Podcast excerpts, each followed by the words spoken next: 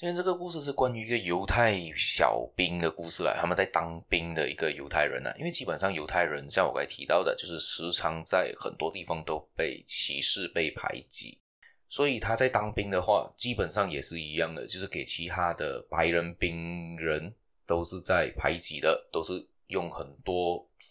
不该听的话来侮辱他啦。这个地这个东西呢，也发生在一个。之前相信这个事情应该是发生在二战了，但是这边没有特别说明啦。有一个叫威尔逊的犹太人，由于他的那个军衔是比较低的啦，所以很那他在那边的时候受的歧视就很多啦。很多人都看不起他，背地里常常议论他啦，在用很多侮辱他的话啦，就很歧视这一个人啊。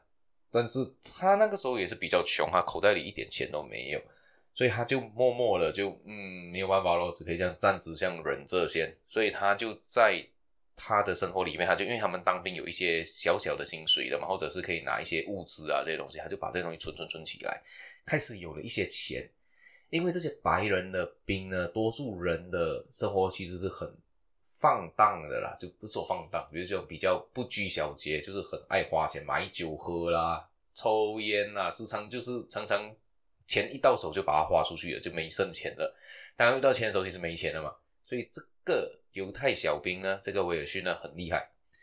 他就把他存下来的钱，因为他们开始存了一些小一小笔钱嘛，就开始借给了呢，借给他们。哦，你要钱哈啊，我借你一点哦，我这边有这样多，我可以借你一些啦，我借了你，但是你要还我利息的哦。他就这样子开始做这样的东西的买卖，在军营里面放一些放贷，就给一些人借钱。然后他借钱了之后，那些人有些人还得起利息，有些人还不起嘛。如果还不起利息怎么办呢？他就他就会跟他拿身边的物品的那个东呃一些东西来当做抵押，抵押品，可能他的手表啊，可能他的项链啊，那些这这些东西当做抵押来还他的利息跟还他的债务。然后他把这些东西拿到之后呢，他又把它去转卖给更高价转卖给其他人，所以他就日积月累，他就越存越多钱嘛。但是没过多久，他就开始富裕起来了，还买了两部车，还有买了屋子，就变成在士兵里面，他就是一个有钱人了哦。有那高级军官都不一定有这些待遇，有可以拿到这些东西。在在那个时候的时候，在那个时候，他就变成了在军营里面的一个很有尊严的，他可以在军营里面很有尊严的活下来，因为每个人要尊敬他，要跟他借钱啊，看不会看不起他的那个时候。所以他这边带来意义就是说呢，你要有金钱，你才有尊严的意思啦。所以呃，我不知道大家有没有在生活中遇过一些事情，可能你有时候你是在一个没有钱的时候，你可能不是没有人把你看不起，有的时候有时候是你自己也自卑啦，你就不敢跟人家去要求一些东西啊，